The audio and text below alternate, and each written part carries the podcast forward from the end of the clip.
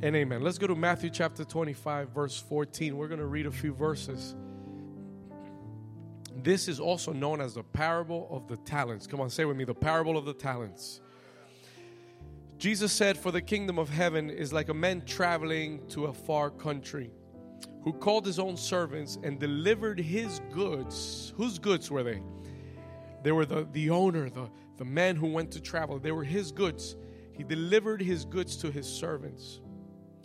And to one of them he gave five talents. And to another he gave two. To another he gave one.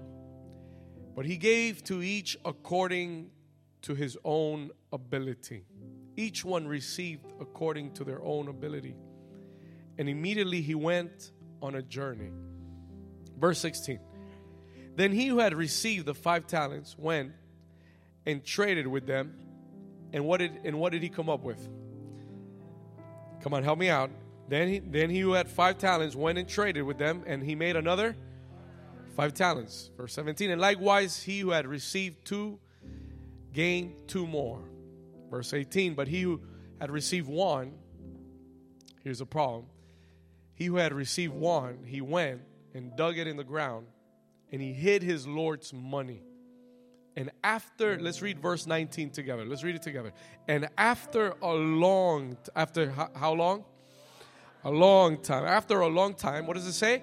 The Lord of those servants came and settled accounts with them. And the church says, Amen. Tell your neighbor until he returns. Until he returns. Amen. You may be seated this morning.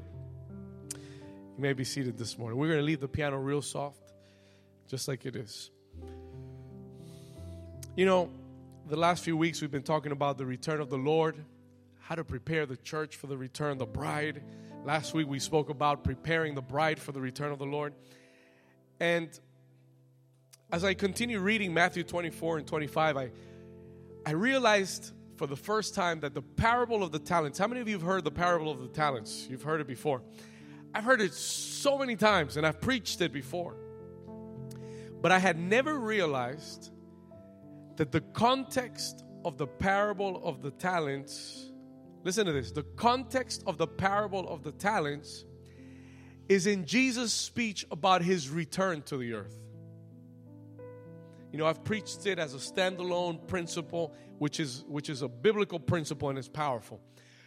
But the context of this parable is that Jesus has been talking from Matthew 24 and 25 about his return and about the condition of his church when he returns. And then he gives them this parable talking about what he's given to the church to manage and that one day when he returns, he is going to settle accounts with what we've been given. Is somebody here this morning? All right, listen, listen, tune in carefully. A lot of people I've heard, I've talked to different people from, from different churches, different believers, and it's so crazy to to see how many different perspectives people have on this. You know, I've talked to some people that have told me, oh, you know, I think the Lord is going to come back, but it, I think it's going to take, I don't know, it's 20, 30, it's going to take a long time. So, you know, I have a lot of time. I've had people tell me, I have a lot of time. I got to do my own thing first. I got to I got to handle my business first. And whenever God knows my heart, whenever I have time, I'm going to do what he's called me to do. Anybody hear people like that? I've heard people have told me that. And then there's also people that uh, are a little bit extremist. They're on the other side. And they're like, the Lord's coming back any moment now. So I'm just going to sit at home and I'm just going to wait for the Lord to come back. I'm not going to make any plans. I'm not going to plan for anything. I'm not going to achieve anything. I'm not going to do anything else. I'm just, the Lord's coming back soon. It could be a month. It could be a year. It could be, but, but, but we're just going to wait for the Lord to come back. And let me tell you this both approaches are wrong. When I studied the scripture, I realized that the early church, the church in the book of Acts, the apostles, the, the, the primitive church, do you know that they believed that the Lord was going to return in their days. And when they write the text in the scriptures, they're always telling the churches, as we prepare for the day of the Lord. Oh, we, pre- we were getting ready for the return of the Lord. The primitive church, the apostles, believed that in their lifetime they were going to see Jesus return to the earth because he had promised that for them. Are you, are you following what I'm saying? Now, do you know what they did as a result of that? They believed that the Lord was coming back in their days. They believed that that promise, they were going to see it. Do you know what they did? Do you know what their behavior was as a result of that? Let me tell you what they did. They went around the world to evangelize, to win souls. They went around the world to make sure they were doing what Jesus commanded them to do, telling the churches to live a holy and pure life, prepared and ready for the return of the Lord. I believe that the church today has to has to learn from the from the primitive church. I believe we've got to learn from the from the first church. And we've got to we've got to be ready but we've got to be doing the work of God. We've got to be ready, understanding that it could take a month, or it could take a year, or 10 years, or 15 years, whatever the case. But every day, I live it with the consciousness that He can return today, and I am doing what He expects me to be doing. Somebody here with me. Come on, give the Lord a strong hand clap if you're understanding this. There needs to be an understanding in the church that we must be ready until He returns. We must be, as a church, doing what He's called us to do. What is that, Pastor? Preaching the gospel. He said, Go into all the world and preach the gospel. Pastor, but I don't have money to go to all the world. Talk to David, he works for United. No, I'm kidding. Uh, listen, your world, your world is the place where God has placed you to live. It's the place where you work. Your world is, is your family. Your world is, is, is your community. I can't go to the places where you go every day and every week. I can't talk to the people that you talk to every day. It's impossible. God has given me a world to influence, but He's given you a world that you would influence as well. And our responsibility is to go around the world, to go to our world, to preach the gospel, to let them know the good news of the gospel. That in the midst of the chaos that we're living, there is still hope, there's still light, there is still love that is pure that loves us, that could cleanse us from our sin, that could deliver us from the things that bind us, that could take the, the depression and the oppression away from our lives. Anybody say amen? That could heal the sick. In the parable of the talents, I want to just just give you a few things this morning just a, just a couple of things from this parable of the talents that i need us to learn as a church let's go to matthew 25 once again and i want to I want to break this down for you just in a few minutes. Jesus, in chapter 25, began talking about the parable of the wise and foolish virgins. We spoke about that last week. Following the parable of the wise and foolish virgins, how many of you received that word? How many of you received that? Remember that message? Okay. Following right after that parable, he begins to teach the parable of the talents. Verse 14 For the kingdom of heaven is like a man traveling to a far country. Number one, that man who is traveling to that far country represents God, it represents Jesus, who was here with us on the earth, but he went away and promised that he would return. So, this man in the scripture is Jesus himself. Now, the Bible says that he called, he called his own servants, and those servants represent the church. Those servants represent us. How many of you have been called by God? How many of you God has called you? I believe that's why you're here today. Because God has called you, because, because something in you can't, can't let you stay at home. Because you're called. Come on, tell your neighbor, say, I'm called. I don't know about you, but say, I'm called. God has called me. Now, now the Bible says that He called these servants, His own servants, And he didn't just call them to be in his house. What he did was he delivered his goods to them. He gave them his own goods. Everything that was his, he put it on them. Listen to this. He took his goods and distributed to his servants, to the church, to those who are called. And it says in verse 15, let's go to verse 15. And he says, To one he gave five talents, to another he gave two talents, to another one he gave one talent, but he gave different amounts, not because he has preferences, but because he is righteous and he is just. What do you mean, Pastor? The Bible says that he gave to everyone according to their own ability. Not everybody has the same ability to manage the same things. Is somebody here with me? Somebody know that's true. If you give someone who does not have the ability to manage a lot of your stuff, you are unwise. Because they're going to waste what you have because he's so wise, he knew what everyone was capable of. And he gave everyone according to what they could manage. You have right now what you can manage. God has given you what you can manage. Come on, somebody say amen. And, and you know why this is important? Because sometimes, especially in the world that we live in today, especially in the social media world that we live on today, we live in a world of comparison. Why he get five talents and I only got one? Why he get more than I got? Right? We live in a world of comparison.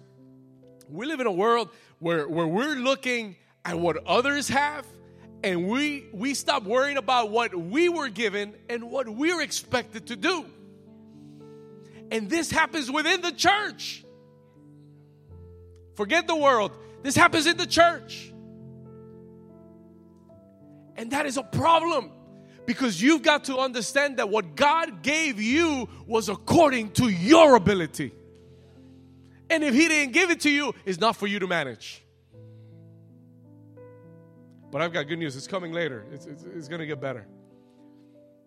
But one of the things I want to start off telling you is don't feel bad for the one that got one talent.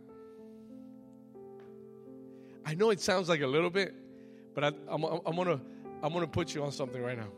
Listen to this. I know I know it sounds like unfair. Oh, he only got one talent. Oh man, he must have felt so bad. But let me tell you something. Do you know how much that one talent was worth?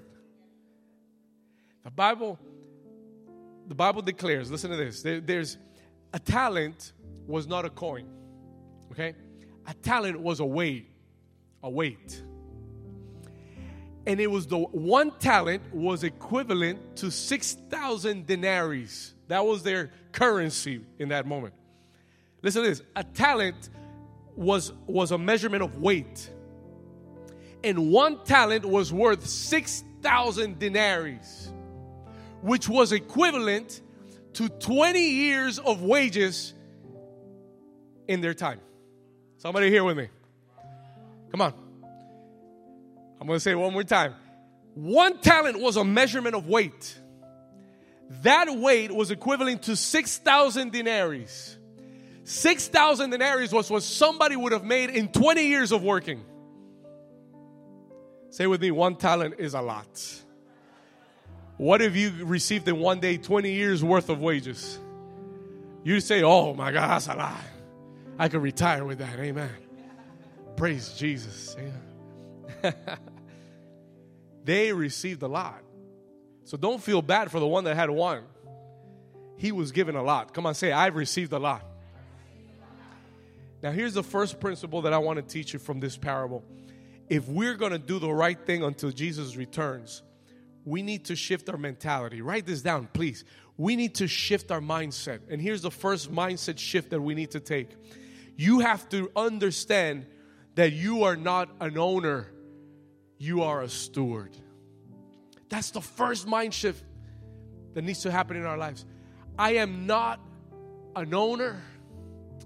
When it comes to the kingdom, when it comes to what God has entrusted me with, I am not the owner of my life. I am just a steward. Let me give you a verse for this Psalm chapter 24, verse 1. Let's put it up on the screen real quick. Psalm 24, Psalm 24, verse 1. Do we have it there? Okay, let's put it up. The earth, listen to this.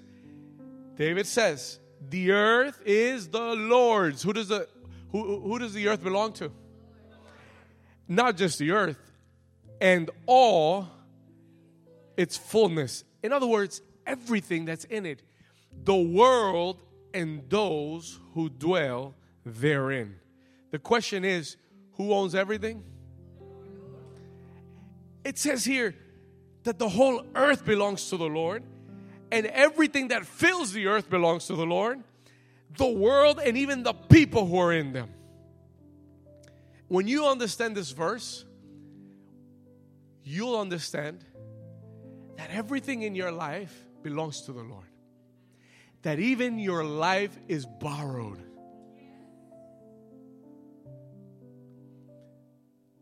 God gave you the right to live. It's not your right to live, He gave it to you. And the day that the Lord wants to take you, He takes you. Whether you like it or not. Are you hearing me? And that's a reality. Your life is the Lord's. I'm gonna, I'm gonna go deeper than that. Your family is the Lord's. Your children are not yours. My children, no, they're not yours. They belong to the Lord. My wife, no, it's not your wife. Who's she with? No, she, she's with you, but she's not yours. She belongs to the Lord. Now, why, why am I saying it like that? Why am I saying that? Because a lot of times we feel like we're the owners. And you know what the problem with that is?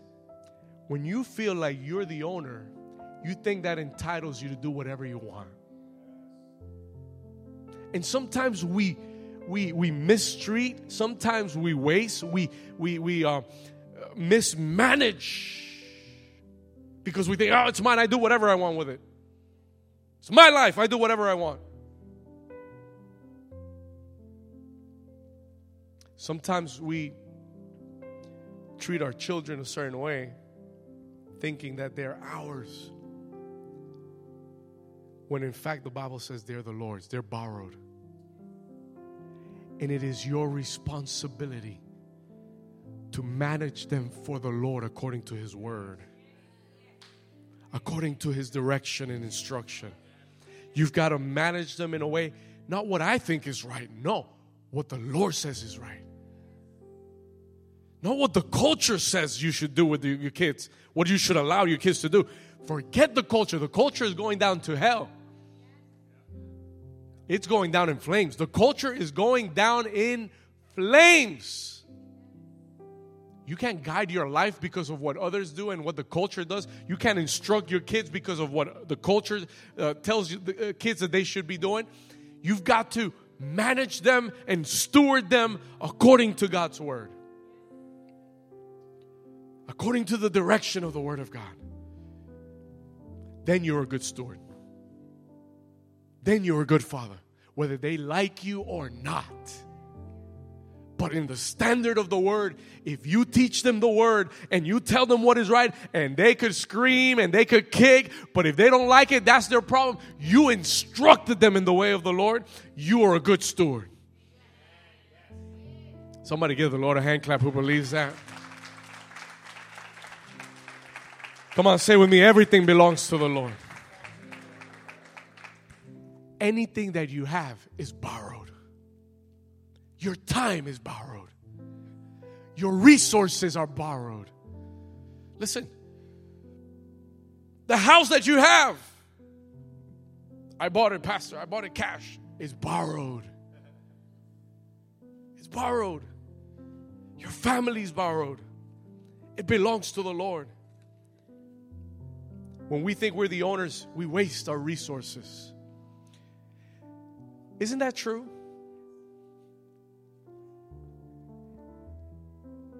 Isn't it true if somebody lends you their car, are you going to treat it more carefully or are you just going to beat it up like, oh, it's not mine?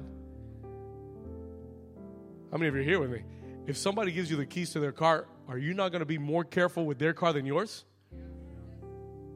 Somebody lends you a Tesla, are you not going to be more careful with their car than yours? Are we here? I'm not I don't even want to drive it.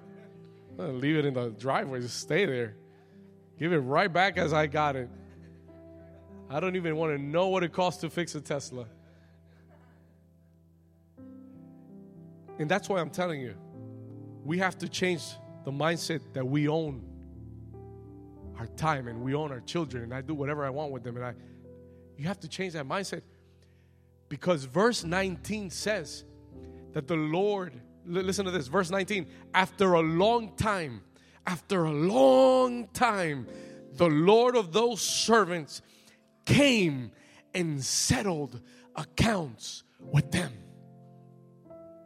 he came to ask them what did you do with what I gave you he came and asked, What did you do with your children? What did you do with your marriage?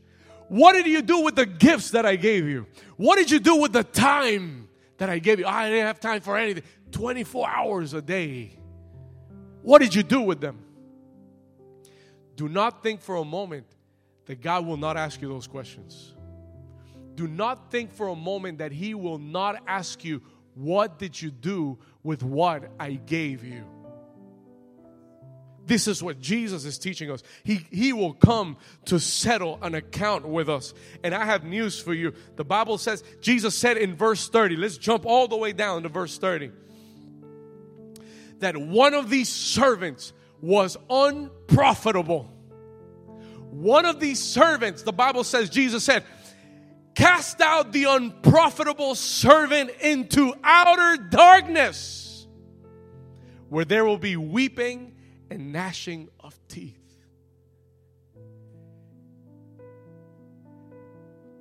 He said, The one who did not profit at all, the one who did nothing with what I gave him, the one who hid his talent and said, I'm afraid, I don't want to do anything because I'm scared and hid his talent. The Lord said, Evil servant, you wasted your salvation. Do you know that your salvation is a gift from God? And do you know that your salvation is not just for you to go to heaven? Your salvation is, is for you to take others with you to heaven. Somebody here with me? Do you know how sad it's going to be the day that you are going to walk into the through the pearly gates and you're going to walk into heaven and you're going to walk in alone?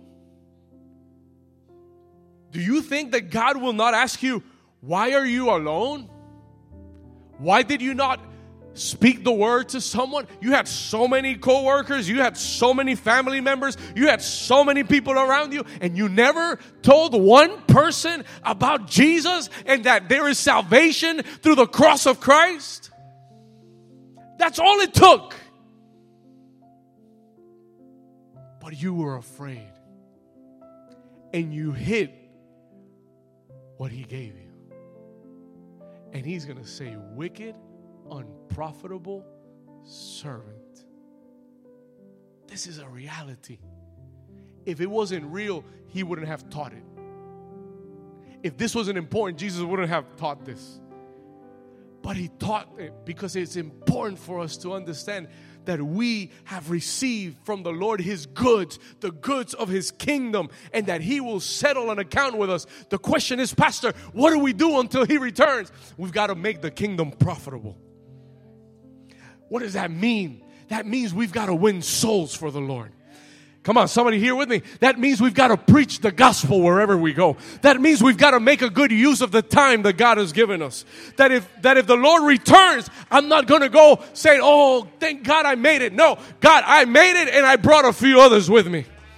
Come on, give the Lord a strong hand clap, hand clap if you're understanding this message. Woo. Let me give you the second principle that I want you to understand today. Second principle. And this is, I'm going to just give you two. We're going to hit the third one in, in the second service. But this second principle is really important. In verse 15, we read that the one who had received five talents, which according to the scripture is the most or, or is the best manager of them all. Correct? Because he was given according to his ability. So he had five, means he was a good manager, good steward. The Bible says in verses 15, and to one, and to one he gave five talents, to another two, to another one, to each according to his own ability. Let's go to verse 16. Then he who had received the five talents went and traded with them. What did he do with it? He traded. He traded with them and made another five talents. There is um, there is another parable in Luke 19. Can you give me this verse? Luke 19, 13, which is similar to the parable of the talents. Listen to this language here. So he called ten of his servants and delivered to them the ten minas and said to them, What did he say? Woo, he said, Do business until I come. And I read this one, I read this particular verse because I love the language. He said, Do business with them until I come. You know what that word do business is be occupied with it until I come. Occupy yourself with this until I come. That word do business is occupy yourself with the talents I gave you until I come. I'm giving you a key this morning. What God expects us to do upon His return. He expects you to be occupied with what He gave you until He returns. Do business with it, make it grow. Make it multiply. Make it enlarge what he gave you. Don't just return to him what he gave you. Make sure you do some business with it. Make sure you're occupied. Hey, write this down. Occupy yourself in the Lord's business. Occupy yourself in your Lord's business. Oh, Pastor, I don't like that business talk in the church. Well, let me tell you something. You know who was the first one to bring that, that language up? Jesus. Jesus was 12 years old. He was 12 years old. He gets lost in Jerusalem. His parents are looking all over for Jesus. They're texting everybody, Have you seen Jesus? You know where Jesus? They're calling everybody, Have you seen Jesus? And then they find him in the temple at 12 years old. And they said, Where were you? And he said, Where do you think I was? In my father's business. I was doing my father's business. I was busy at 12 years old, occupied with the things of my father. Come on, somebody. What does the Lord expect us to do? He expects us to be occupied in the Lord, not in the world's business not on your own business, in the Lord's business. Come on, somebody. In the when He comes back, may He find you doing His business and not your own. May He find you occupied, not unoccupied. A lot of people in the church are unoccupied. They're not doing anything. They're empty. They're just laying around. He doesn't want to find you like that. He wants to find you busy, occupied, doing the Lord's business. Listen to this carefully. What, what talents have you received? Write this down. Ask this question. Write this question down. What talents have I received? What are talents, Pastor? I already explained to you that they're a weight measurement uh, that, that, that transfer into money. But spiritually, talents are, write this down. I'm going to give you a list of things. Talents are spiritual gifts.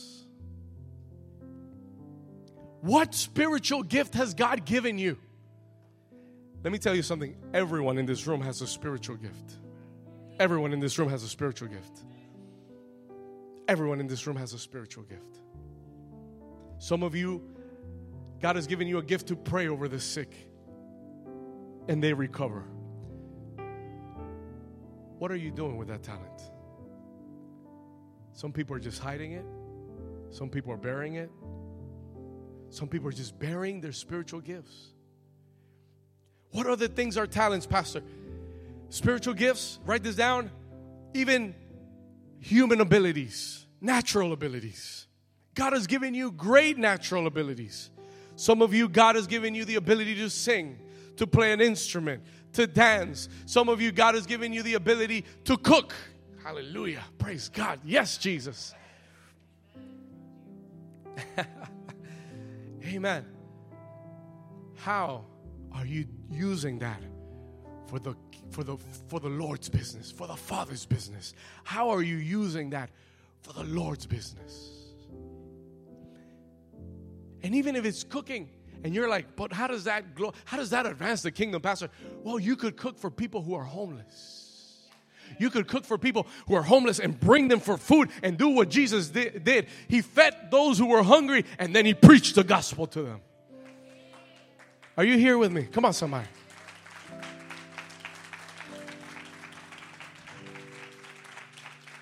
He's giving you abilities. He's given you resources. Your resources can be a talent, your money can be a talent. There are people that God has blessed with a mindset for business. And you know what? If you lay that talent before the Lord, you could help the church, the kingdom, win thousands of souls as we come to the end of times.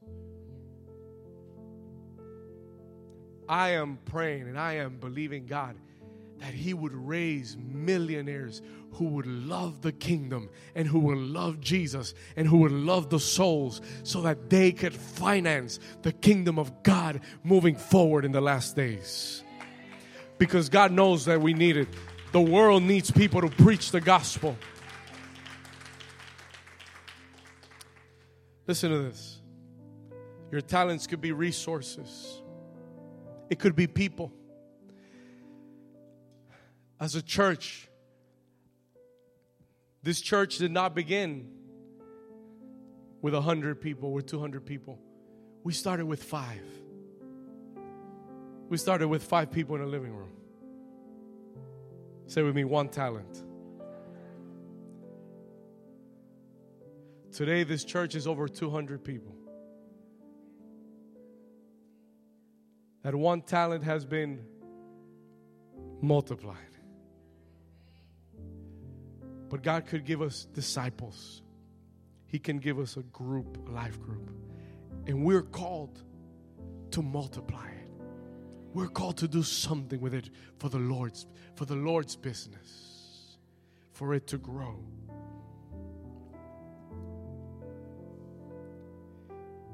I'm going to wrap it up here this morning. Jesus teaches us that until He returns, we need to be occupied,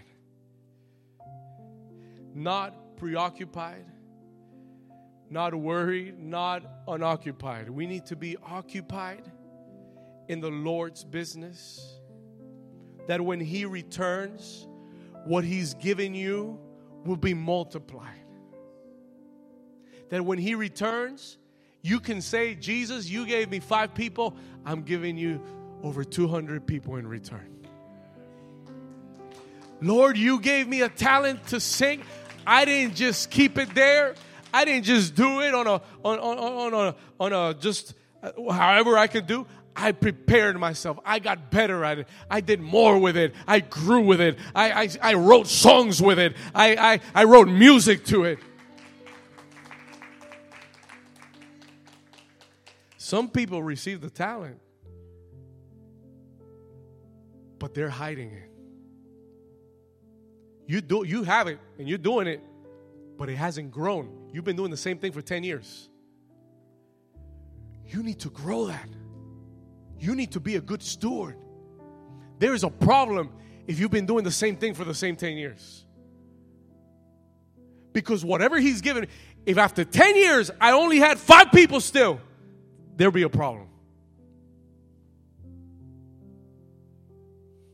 Are you hear what I'm you hear what I'm saying? It needs to grow. This morning, don't let fear stop you from multiplying what God gave you. That was the excuse. I'm going to finish with this. That was the excuse that this young man said, or this, this gentleman said, this servant said. He said, I was afraid and I hid it. I didn't want to lose it. I hid it on the ground. And here it is. The talent you gave me, here it is. The Lord got upset. He got upset. I gave you so much, and that's all you did with it? Hide it because you were afraid? There's a lot of people in the church who are not doing more because they're afraid. They're afraid of what others are going to say, they're afraid of failure. Do you think that when I began this ministry 10 years ago, there wasn't some fear inside of my heart that said, What if, what if this doesn't work? What if this fails? What if you mess up? What if, what if, what if? But I never let fear stop me from doing what God called me to do. I didn't let fear be the determining factor in my life. I said, I am stepping away from fear and I'm walking into faith. I'm going to do what God called me to do. And Lord, I pray you give me the grace to multiply what you gave me. I pray that you give me the grace to multiply what you've given me. But this morning, the Spirit of the Lord is speaking. I want you to close your eyes with me for a second. You could bring up the piano for me, please. Just a little tiny bit. I want you to hear the voice of the Lord this morning as we close. This is not the time to be sitting around worried about your own business, doing your own business. Listen to this carefully. Everything that you have is the Lord's. And one day, you will have to give an account for everything He's given you your family, your children, the gifts that He put in your life, the salvation He gave you.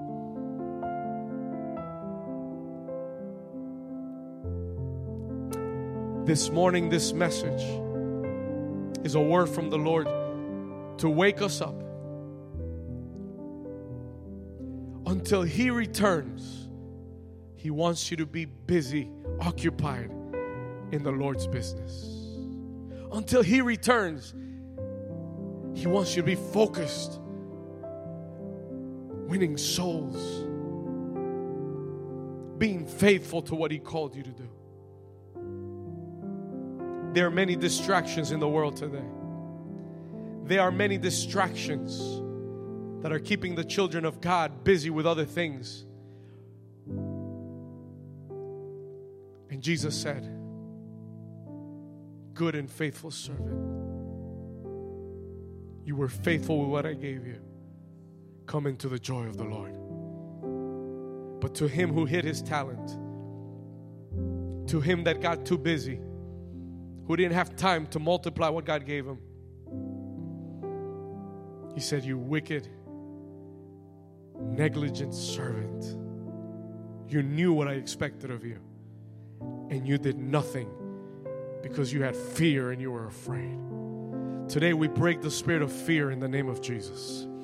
And today we declare, Father, that in this hour the church will arise that in this hour, I want to ask you to stand to your feet and lift up your hands before the Lord. In this hour, that the church will arise to serve, that the church will arise to take the talents that have been given by God and to use them for the glory of the kingdom. That more sons and daughters are going to be focused in the Lord's business, that they're going to be, that they're going to have a desire in their hearts for the souls, a longing to see disciples coming to the feet of Jesus.